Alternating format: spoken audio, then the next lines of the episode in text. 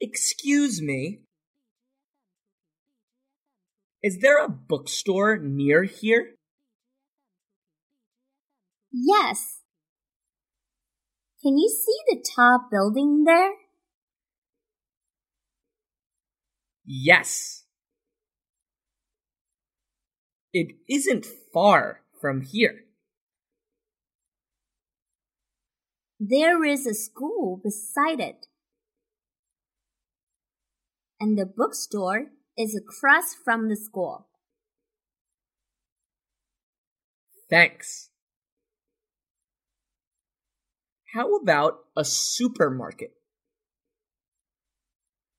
I want to buy some eggs. Oh. It is just behind the school. You won't miss it. Thank you very much. You are welcome.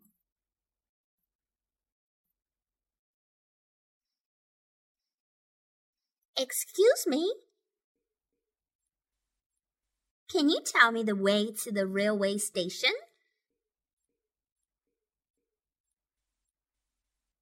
Sure. It's not far from here.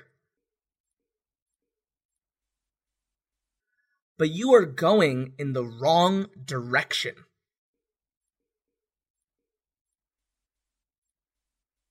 Oh my god. First, you need to turn around. Keep going straight. Pass two blocks, and you will be at the railway station. How long does it take to get there?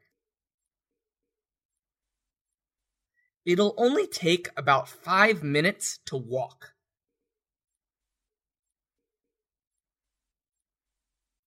Thanks.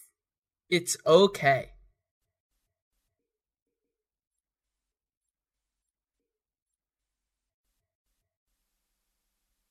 Hi, Ella. Where are you going? I am going to the market. Really? Me too.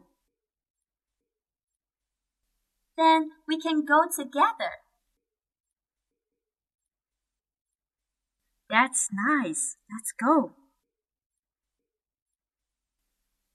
Oh, it's so crowded. So many people. It is always busy here, especially on weekends. Yes, but it is really noisy. I like quiet places. Quiet places make me feel relaxed. Me too.